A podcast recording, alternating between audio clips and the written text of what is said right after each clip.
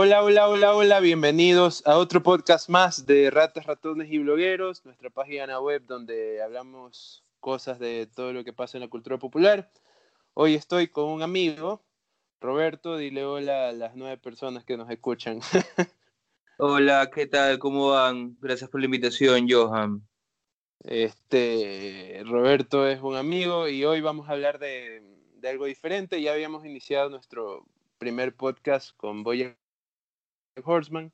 Hoy vamos a hablar de Daredevil. Este, Daredevil es una serie de Netflix y de Marvel que habla de un superhéroe que es ciego y que sabe mucho karate.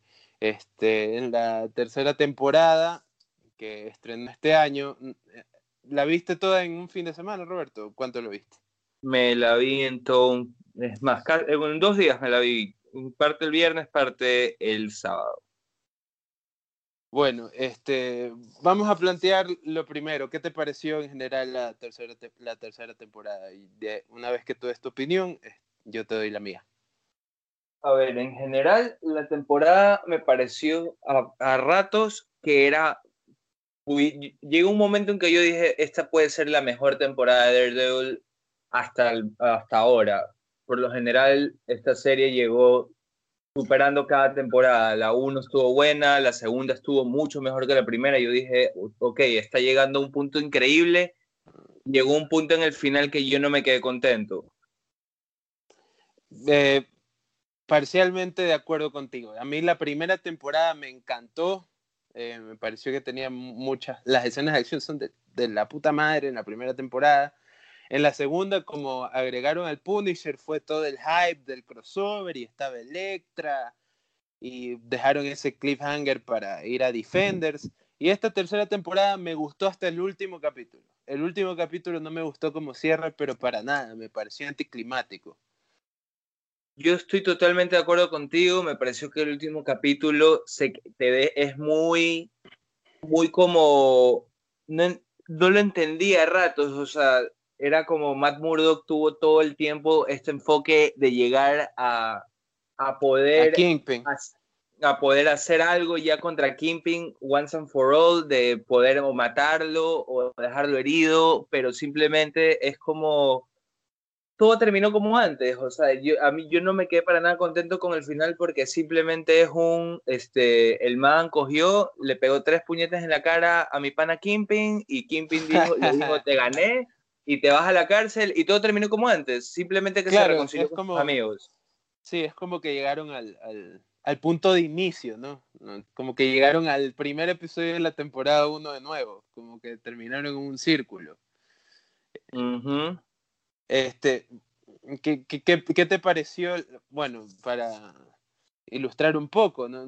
Eh, esta temporada comienza donde acaba Defenders, no donde acaba la segunda temporada, la segunda temporada de Daredevil. ¿Tú te viste Defenders? Me vi Defenders y Defenders tampoco me gustó mucho, que digamos. claro, a mí tampoco. O sea, yo la vi para, para, porque quería saber, ya estaba metido en el universo, me gustó Luke Cage, me había gustado Jessica Jones, detesté Iron Fisting, como yo le llamo, pero, pero quería ver Defenders para ver qué tiro, ¿no? ¿Qué había pasado ahí? Sí, a mí también me gustó mucho, a mí también me gustó mucho, por ejemplo, qué estaba llegando, qué estaba pasando en Defenders. Ya, este, como te digo, si te ponemos a hablar de entre Defenders y Daredevil, por ejemplo, Defenders llegó a un punto en que estaba muy bueno. No sé qué pasó con las coreografías en general de todas estas temporadas, por lo que tú ves la coreografía de la primera y segunda temporada en peleas de Daredevil son épicas. Todas las peleas que tú ves dices, qué bestia, esto es increíble. La tercera temporada me pareció que a ratos no todas las peleas eran buenas, como que se le fue el presupuesto un poquito para hacer las peleas que sean igual de tucas que las, las temporadas anteriores. Temporadas. Yo creo que eh. es otra cosa. Em, la primera temporada, los primeros tres capítulos donde está esta escena épica del pasillo cuando rescata a la niña secuestrada, no sé si te acuerdas de eso. En que en, la primera temporada de Daredevil. Ya, ok, sí. Ya. esos, Tres, esos tres capítulos eh, fueron dirigidos por Drew Goddard, que es el man que dirigió La cabina en el bosque, etcétera, etcétera. El man sale y agar, o sea, sale porque Sony lo contrata para esta película que nunca va a pasar de los seis siniestros y entra Steven, Steven The Knight, que es el brother, el brother que dirigió Pacific Rim 2. El man agarra y hace toda la primera temporada con el guion que ya había dejado escrito Drew Goddard. Una vez que se acaba esa primera temporada, el man continúa con la segunda hasta como el sexto capítulo en producción y ahí se acaba. Entonces ahorita la serie tiene otro showrunner. Entonces creo que esa es la diferencia ahí. De ahí, por ejemplo, en, en, la primera de Iron Fist, las, las secuencias de peleas son tan malas que tú notas al, al doble. Es como, eh, es como que puta decidieron hacer sicarios manavitas en vez de Iron Fist. Sí, es algo así, por eso es que no, por eso es que yo sí dije, Iron Fist no creo que debería ser como que no deberían de seguirla haciendo, como que ya fue un mal intento, deberían haberlo dejado en la primera temporada para que suceda Defenders y se acabó. Bueno, el, otro dato curioso, el man que estaba a cargo de Iron Fist era el mismo que estaba a cargo de Inhumans, que también le fue pésimo. Totalmente, y creo que ese man ya no deberían de contratarlo, pero para ser ningún superhéroe en la vida. Bueno, yo no te viste la segunda temporada de Iron Fist, ¿verdad? No, no quise ver la, la, verdad. Lo que la segunda temporada sí mejoró mucho, la verdad mejoró muchísimo, pero igual sigue, te deja con tramas inconclusas, entonces ni, ni para qué esforzarse. Sí, en cambio, regresando a, a Daredevil, la temporada 3, todo el plot que el director crea alrededor de lo que está sucediendo de crear este bullseye y de crear este retorno de Kingpin es brutal. O sea, es un 10 sobre 10. Tú cómo te enganchas en la manipulación de Kingpin, cómo te enganchas en la locura de, de Bullseye, de cómo, cómo cogen cada elemento del pasado del man para restregárselo en la cara y simplemente el man coja y destruya destruya todo su, su, entorno y simplemente se vaya del lado de Kingpin por el simple hecho de que es un es por un, pues el simple hecho de, de, de, locura. Y si te pones a pensar es uno de los personajes más viscerales que pueda llegar a ver en el universo Marvel. Es un man que está simplemente todo el tiempo reaccionando mal. Todo el sí, tiempo, sí, sí. entonces bueno me, me, me, gustó la exploración de, de, esa, de esa historia. Sí continúa continúa Sí, y me parece, lo que, una cosa que me parece increíble también es la, la escena donde ellos pelean en el, en el periódico. Toda esa escena donde tú, y me parece increíble cómo el director ahí divide, ok, Daredevil versus Bullseye, quiño a quiño, Daredevil gana todos los rounds. En el momento que se separan un metro y medio y, hay, y coge, se llama, este claro, Bullseye tiene algo en la mano, va a perder, va a perder Matt Murdock en ese segundo. E, esa escena no solo que tiene acción, sino que también un poco de comedia, porque creo que en una parte le tira un, teclado o algo así. Le comienza a tirar cosas que nadie, nadie se pensaría que podría convertir en un arma letal. Es que este eso es, es, que eso es lo, eso ese es Bullseye. Si tú ves los cómics, Bullseye coge cualquier cosa que está en la mano y te la va a tirar, porque él ese, ese es el, el, poder del man, es simplemente él siempre da en el blanco. Si te pones a ver la última pelea en la que hablamos que no nos gustó para nada, este, él, se cae una lámpara y él coge las cosas de la lámpara para tirarlas y se acabó. Y, la, y si te das cuenta, hay esa escena donde le están tirando full cosas a, a Bullseye, a, a, Daredevil, y el man las esquiva. Ahí regresemos al a los comienzos del 2000, ya, y regresemos a hablar de esta película que mucha gente dice que es de mierda. A mí no me parece que no, que sí es como. Estás hablando de Daredevil de, Ben Affleck. Eh, el del Daredevil de Ben Affleck, de que hay unas cosas. Sí, sí, es una mierda, ¿no? O sea, tú ves a Daredevil que salta un edificio completo.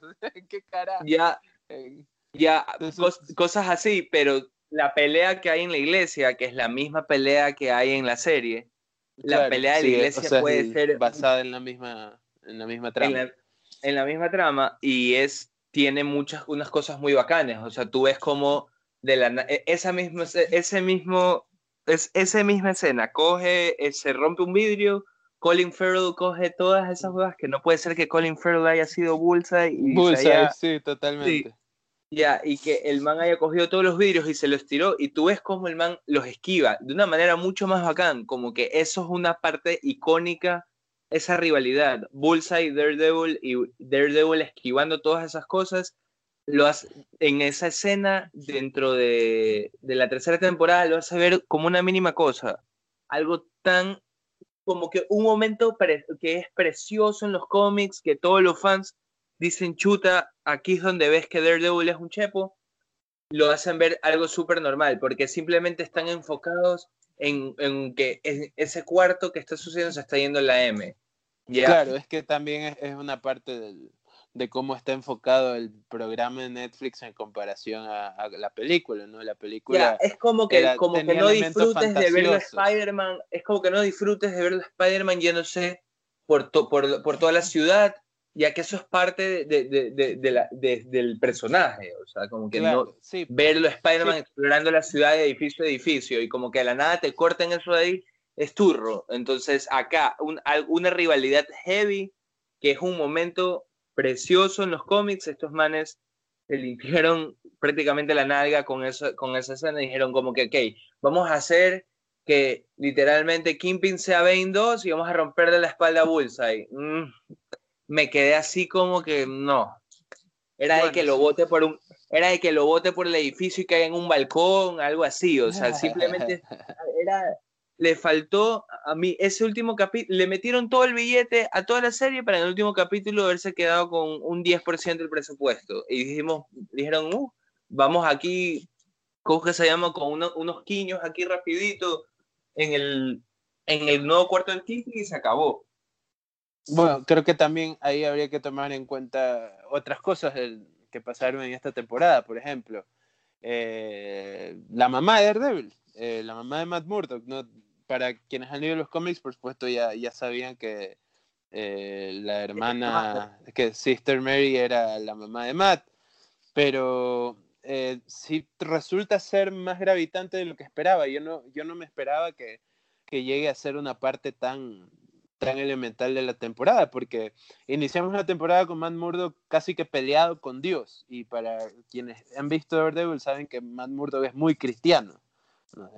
Está siempre yéndose a confesar, eh, se lo ha visto con el crucifijo a veces, y de pronto se cuestiona todo y va con esta visceralidad de querer vengarse, apenas se entera que Kingpin está afuera, eh, se aleja de todo. él quiere matar. A Faggy Nelson no le para bola, no le para bola a, a Karen Page, el man simplemente quiere ir a matarlo, y eso me parece muy curioso porque no es para nada como el Matt Murdock de las temporadas anteriores, es otra cosa. Eh, y eso me parece interesante y eso me parece que es lo que dejan abierto al final. O sea, este man llegó otra vez al ser el Daredevil que queríamos, que no mata, que, que solo quiere hacer las cosas bien, o dejaron esta pelea abierta para continuarla después con tantas líneas argumentales con las que se pueden ir con Kingpin, ¿no? Pueden hacer o sea, si tú te pones a pensar, y, y su germo Sí, sí, continúa, dale. Mira, si tú te pones a pensar, Netflix acaba de cancelar dos de cuatro series de Marvel. Claro. Que eran, que eran Luke, Cage, eh, Luke Cage y Iron Fist. Ya, entonces, si tú te pones a pensar, si tú ves los, no sé cómo habrá quedado este Iron Fist al final, pero Luke Cage sí te deja un poco más abierto, como que va a regresar eh, este man de Diamondback, si no me equivoco, como que ya, ya te dice como que, ok, sí puedes seguir esto mucho más. Bueno, claro, bueno, Luke Cage queda como casi que como el, el mafioso de, de, Harlem, ¿no? Ajá, pero ¿qué pasa ahora? Estos manes decidieron cerrar la serie así como que todo igualito. Simplemente Matt Murdock regresando con sus amigos, Kingpin de nuevo en la cárcel, chao. Así como que literalmente, que no te sorprenda que en un año de la nada digan, mm, no, va a haber, no va a haber cuarta temporada, se va a cancelar todo el proyecto Marvel y se acabó. O sea, mira que, mira que, queda bien como cierre. En verdad como cierre me parece que queda turro, pero me parece que Netflix pidió el cierre así para ellos en ningún momento dejar un cabo abierto para poder cancelar la serie, ¿cachas? Claro, bueno, también eso de la cancelación ha de tener que ver con que Disney está lanzando su, su nueva plataforma de streaming, ya anunció que va a haber una serie de Loki, otra de, de Falcon con, Winter Soldier. Pero ya compró derechos. En ese caso, no, no, Disney no debería de meterse porque Disney tiene sus personajes, Netflix tiene los suyos y se acabó. O sea, la, o sea ya compró, Disney ya compró Fox para tener X-Men con ellos. Ya, pues, ¿qué más quieres? Es que la, la, la cosa es que, eh, si bien, bien es cierto lo que tú dices, la cuestión ahí contractual entre, entre entre Disney y Netflix no es tanto de darle licencia a los personajes. O sea, Disney sigue teniendo la potestad de esos personajes, de los que usa Netflix. Netflix lo que hace es producir y distribuir. O sea, si Disney se le para la nalga, coge y dice, devuélvame a mi Daredevil, a mi Luke Cage, a mi Jessica Jones, que yo los hago a participar parte de mi servicio. O sea, por eso te digo, yo creo que tiene mucho que ver con esto de que Disney está haciendo streaming también y que ya les dijeron, párenla, que nos da la gana de hacer nosotros la serie. Eso es una teoría, ¿no? De ahí lo otro es que simplemente Iron Fist y Luke Cage no le hayan dado los números que Netflix esperaba, que es muy posible. Sí, igual Punisher, creo que le fue bien, me parece. O sea, a mí no me gustó mucho Punisher. Punisher me parece que cogió en verdad ritmo al final de la, de la, de la temporada, pero, pero bueno, digamos que, ese, digamos que esa puede ser la teoría pero igual, o sea, a ti te dejaron todo el comienzo de la primera, tercera temporada de Daredevil, tú ves un Matt Murdock cabreado, ves un Matt Murdock queriendo regresar a pelear, ves un Matt Murdock cambiado, queriendo, queriendo algo distinto, sus ideales. O sea, él ya, él ya lo tuvo ahí, al frente de él, todo el tiempo.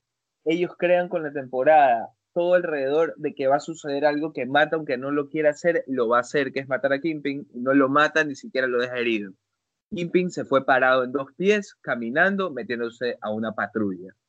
Eso me parece que por más de que, por más de que, bacán, si es que hubiera regresado mi pana Matt Murdock en la, el comienzo de la primera temporada, queriéndolo meter preso, y lo hizo, bacán.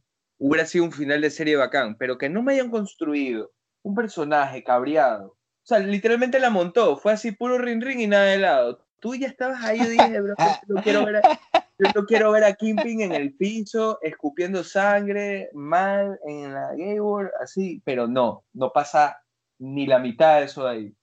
Este, bueno, vamos hablando de esta cuestión filosófica. Para mí, como hemos dicho, Matt Murdock es, es, un tipo que más o menos se, se alinea a la justicia, ¿no? Siempre tratando de, le saca, le saca la madre a todos los, los, malos, pero se los deja a la policía. O sea, si siempre ha sido así. En esta temporada se fue, se fue, se fue, se puso modo social cristiano y comenzó a desaparecer gente este, porque bueno, pues ya estaba un poco cabreado de cómo se estaba manejando la justicia. Y claro, pero, eso, pero debió haberlo entregado Matt a la policía herido. Sí, sí, sí. O sea, al final es, es, que eso es lo que te voy a decir. Te plantean toda una... ¿Cuántos episodios fueron? 12 creo. Te plantean 11 episodios en los que el man está en modo loco, en modo harta demencia, matando gente y al final lo vuelven al punto uno, eso me parece que más, más tiene que ver con que se quedaron sin recursos para, para finalmente decir, eh, hasta aquí llegamos, no podemos hacer evolucionar más a este personaje. Y lo, lo, otro, lo otro de lo que me di cuenta es que este, él mismo se lo plantea y se vuelve, se vuelve asesino porque se da cuenta que lo que él hizo al pasado, o sea, la primera temporada y la segunda, no le sirvió para nada. Igual terminó, la mano terminó destruyendo todo lo que pasó en The Defenders, eh, Electra terminó muriendo, y eso me, hizo acordar de, este planteamiento de, de Walter Benjamin, que decía que, que, todo, todo problema, casi que todo, cuando se levanta de nuevo la maldad o el fascismo es porque nunca los otros o la otra opción nunca terminó de hacer algo bien. Entonces me parece que él mismo se plantea esto de todo lo que hice en las primeras dos temporadas no funciona para un carajo, me vuelvo loco. Pero al final termina como que volviendo al punto uno y te quedas como que no sirvió para nada todo lo que pasó, ¿no?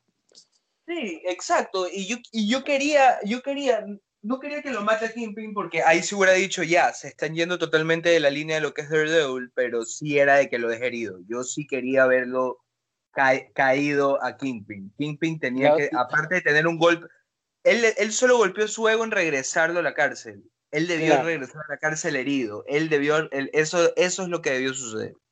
De que él regrese, de que, tú de que todo se trate de la recuperación de Kingpin, de, de un Daredevil sacando la chucha. ¿Qué, qué piensas de, de, la filosofía de Kingpin?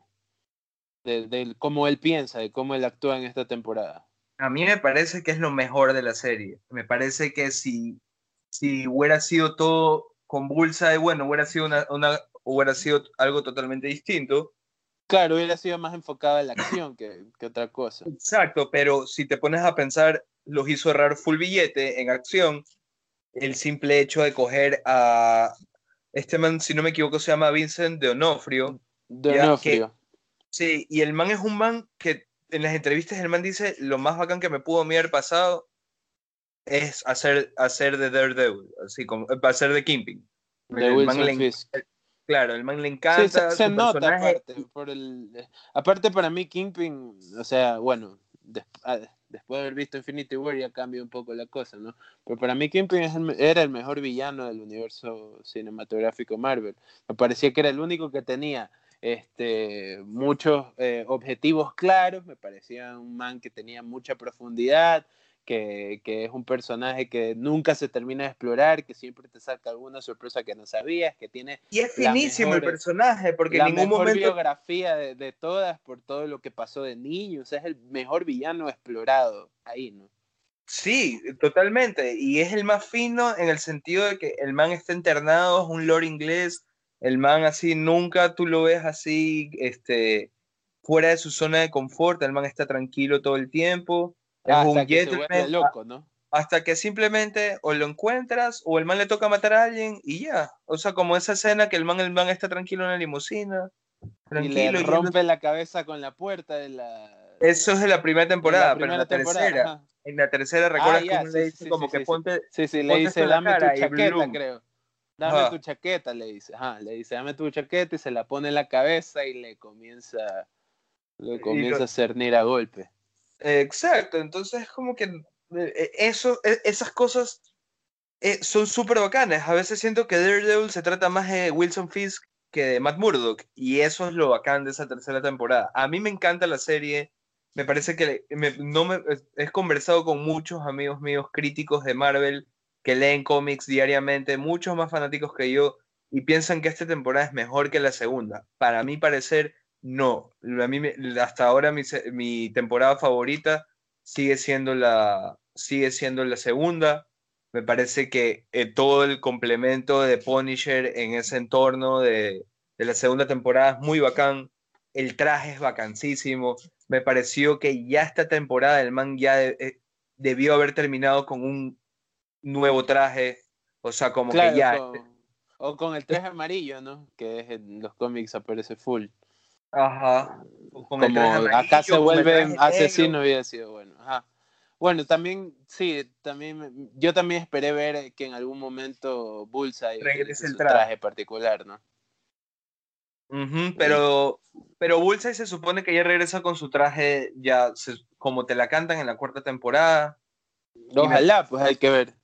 Y, igual también lo, otro que, que, que, me pareció curioso es que, por ejemplo, el, este personaje que era el policía hindú, que, o sea, que es exclusivo de la serie, porque la verdad es que en los cómics no aparece en ninguna parte, que yo recuerde.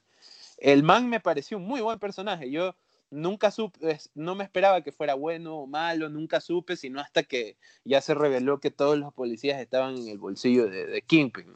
Porque el, el, man era como que en un momento eh, hacías barra por el man y en otro momento, ¿por qué no te matan, maldita sea? Era, era esa dicotomía que es súper chévere cuando ponen un personaje así que no sabe si odiar o, o, querer. El man me pareció una sorpresa. Y en verdad tú lo ves, este man todo el tiempo ves gente en su punto crítico. Si te das cuenta, Wilson Fisk hizo que todo su entorno esté en un punto crítico para que el man lo apoye, ¿cachas? Claro, claro. Cuando se enteró Wilson Fisk que el man, iba a ser, el man iba a ser su agente del FBI, el man mandó a endeudarlo en la verga al man para que el man, cuando el man le diga quiero hacer un trato, le diga que sí. Y así sucesivamente lo fue manipulando poquito a poco. Así el man fue haciendo su tiempo. bueno, igual con Poindexter, con, con Bullseye. Exacto. El se comenzó a leer toda su, todo su historial psicológico, se dio cuenta que tenía zafado un tornillo, y ahí comenzó a explotarnos la necesidad de este man de atención, porque el man quería atención.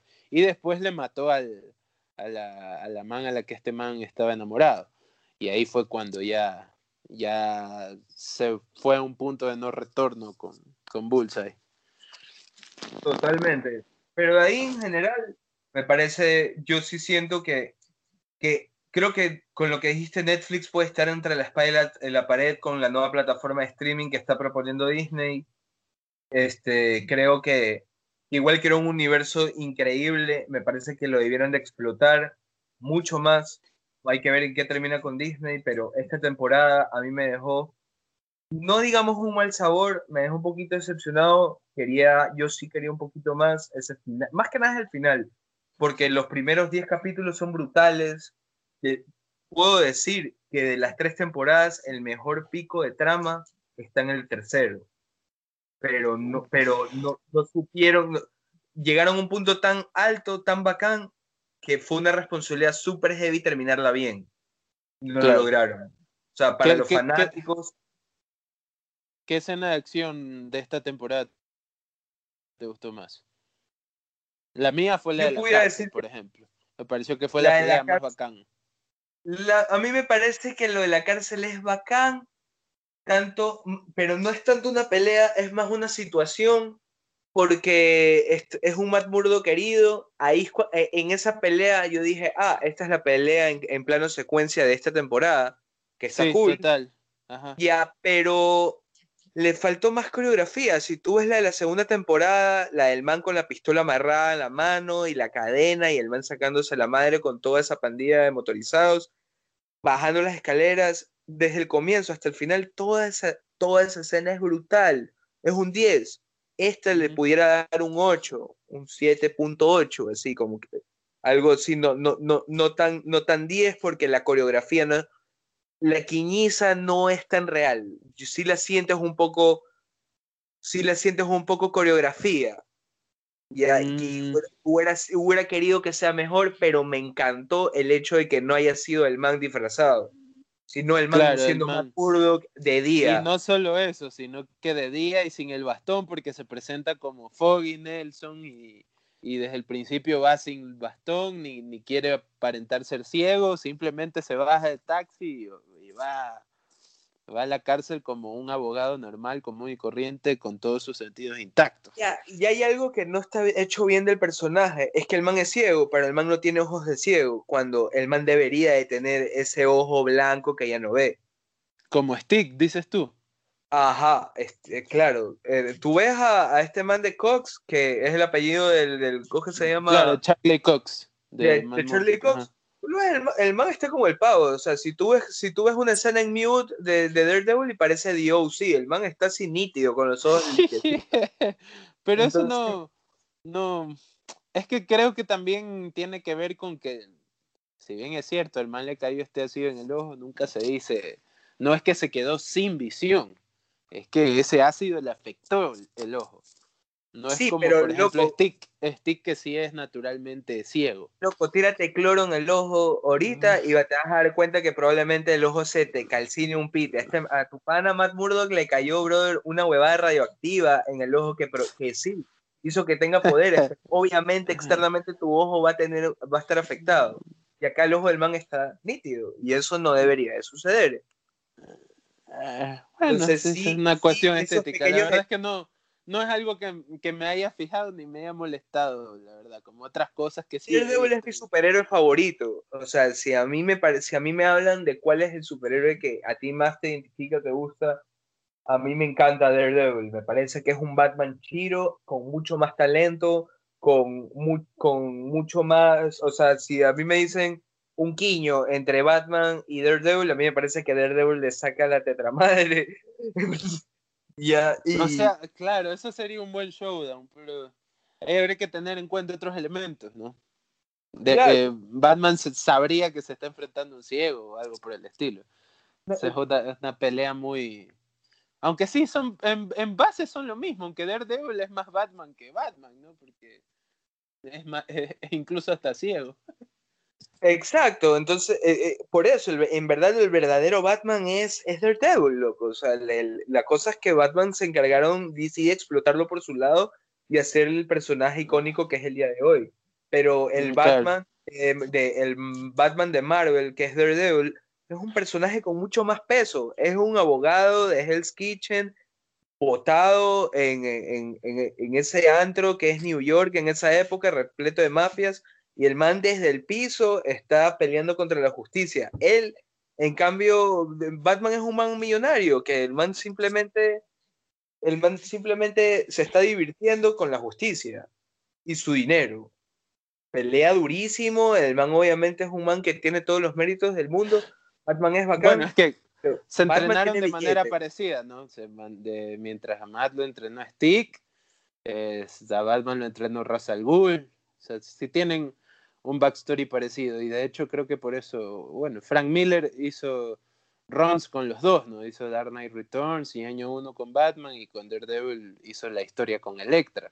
De hecho, Electra es creación y Born Again también y Born Again, que es basado en este cómic de, de la tercera temporada, es de Frank Miller también. si ah. no me equivoco, puede ser que me esté equivocando. Ah, no, no estoy seguro de eso, pero de ley, o sea, es, muy, muy probable. A mí me gusta, no sé, eh, cuando recién conoce Daredevil en la primera temporada Karen Page, que es en esta sala de interrogación, este, yo creí que iban a ir por la línea argumental. En los cómics, una vez que Matt Murdo y Karen Page comienzan a salir, esta man eh, se vuelve actriz y hay un ron donde ella es, este, se hace adicta a la heroína y, se vuelve actriz porno. Yo dije, van a ir por ese lado, porque esta chica está destruida. en la primera temporada, Karen Page es una man traumada. Y ahora es una periodista que, que no le pide favores a Lois Lane, ¿no? Sí, eh, o sea, es la siguiente Yanet Nostrosa, mi pana Karen Page. man está ahí metidona, así, partiéndola como periodista y, a, eso es a lo que apunta, ser una periodista exitosa y cuando en verdad el trama de Daredevil es mucho más oscuro, o sea, están pasando cosas mucho más oscuras a su alrededor. Sí, totalmente, totalmente. Sí, me, me gustó mucho esta temporada. Este, no sé si tengas algún pensamiento final. No, como te digo, tuvieron el pico más alto. O sea, hicieron el trama más bacán de todas las tres temporadas. Me parece que no lo concluyeron bien. Pudieron haber concluido mejor. Pero, pero ya. En verdad, igual no me quedo contento. Sí, es más, tú puedes ver en Rotten Tomatoes hasta que yo vi la segunda temporada está mejor calificada que la tercera. Y yo dije, ah, ok, me quedo contento con la calificación. Pero bueno, también hay que tomar con un grano de sal Rotten Tomatoes, ¿no? En verdad, en verdad yo sí le quiero full a Rotten Tomatoes porque es de, porque es de Warner. Y todas las pelis de Warner están hechas ñoña en Rotten Tomatoes. Sí, pero también le, dieron, le dieron buena calificación a películas como Rápido y Furioso, que no son tan buenas. O sea, incluso esa que le hacen el tributo a Paul Walker no me, parece, no me parece bueno. Sí, pero Rotten Tomatoes en ciertas cosas sí es bien fiel a lo que, a lo que en verdad estamos viendo. Claro, o sea, la cosa con Rotten Tomatoes y por qué te digo que hay que tomarlo con grandes sal es como mezcla tantas opiniones porque sí está construido. A veces sí se, se pierde un poco la esencia de la experiencia propia, ¿no? Yo sí prefiero ver primero algo antes de ir a ver la calificación, porque si no me, me rompe el o me decepciona mucho. Yo prefiero ver las calificaciones antes, porque así elijo qué plataforma las veo. Por ejemplo, yo vi que Venom estaba turra y yo dije, ok, Venom me la bajo para ver Venom. Pero Venom la rompió en taquilla, por otro lado, y la gente, el consenso general de la gente es que es decente. A mí no me gustó. Loco, pero... Loco, mira Force Awakens, Force Awakens, no Force Awakens, The Last Jedi. The Last Jedi probablemente fue uno de los mejores estrenos de Star Wars de todas, sí, pero es una película turra, loco. O, sea, que a, mí me gustó mucho no bueno o mal. A mí me gustó mucho de las Jedi. Creo que el siguiente podcast deberíamos hacerlo de las Jedi para hablar un poco de lo que no te gustó y lo que a mí sí. Ya, si quieres, ah, ah, dejemos eso para el siguiente podcast. Pero sí, yo sí me baso en ver calificaciones antes para saber qué plataformas elijo para cada cosa. Me gusta saber qué experiencia darle a buenas cosas. Yo no, porque, porque si hay, sí, sí, me gusta incluso, incluso si la experiencia va a ser mala, me gusta no saberlo hasta ir a ver. Por ejemplo, me fui a ver Teen Titans Go to the Movies. Yo no sabía qué esperarme esa película. Yo pensé que iba a ser una película para niños. Pero tiene muchos chistes adultos y es excelente película. Pero excelente, así, te, te lo digo de cajón, es una gran película. Y yo no me lo esperaba, o sea, yo no me lo esperaba para nada. Y después ya vi la calificación. Esta semana, si es que sigue en el cine. Yo no sé si sigue en el cine, yo me la vi hace dos semanas, pero no me lo esperaba, porque la serie Teen Titans Go no, no la he visto jamás, o sea, no me parece que sea buena. Pero ves la película y ves el talento involucrado. Está Will Arnett haciendo la voz de Deathstroke, hay un cameo de Stan Lee. Esta es una película muy buena, muy divertida. Entonces por eso siempre voy, voy, voy a ciegas, me gusta más hacerlo así. Belleza, entonces me veré esa peli porque lo necesito. Pero en general, hablando del tema de Daredevil, en verdad Daredevil está buena. O sea, si, si, amigos, si es que están escuchando este podcast de los nuevos oidores, les recomiendo veanla. Es una buena serie, harta sangre, harta acción. Si no lo han visto, háganlo. Y si la han visto, no olviden escribirnos. Estamos en arroba ratonesblog en Twitter, ratas, ratones y blogueros en Facebook. Eh, pueden también eh, escribirme a mi Twitter, eh, que está ahí mismo en la descripción. Pueden aportar a nuestra página de Patreon si les interesa. Estamos pidiendo limosna. Roberto, no sé si quieres compartir tu página de Twitter o hacer una promoción de tu banda, lo que sea. El micrófono es tuyo. Eh, amigos, pueden seguirme en mi Instagram. Mi Instagram es Rob Ceballos, este, Ceballos con Z chica, Roberto Ceballos en Twitter. Este, si me meto a Twitter solo para burlarme del mundo exterior y ahí pueden compartir un poco de, otros temas de los cuales hablo. Este, y chicos, gracias por, gracias por invitarme, Johan, de nuevo y espero poder acompañarte más adelante en tu podcast y seguir hacer que la conversación siga todo el tiempo. Eh, vas a estar invitado siempre. Este, estoy planeando hacer el siguiente podcast sobre Boyac pronto.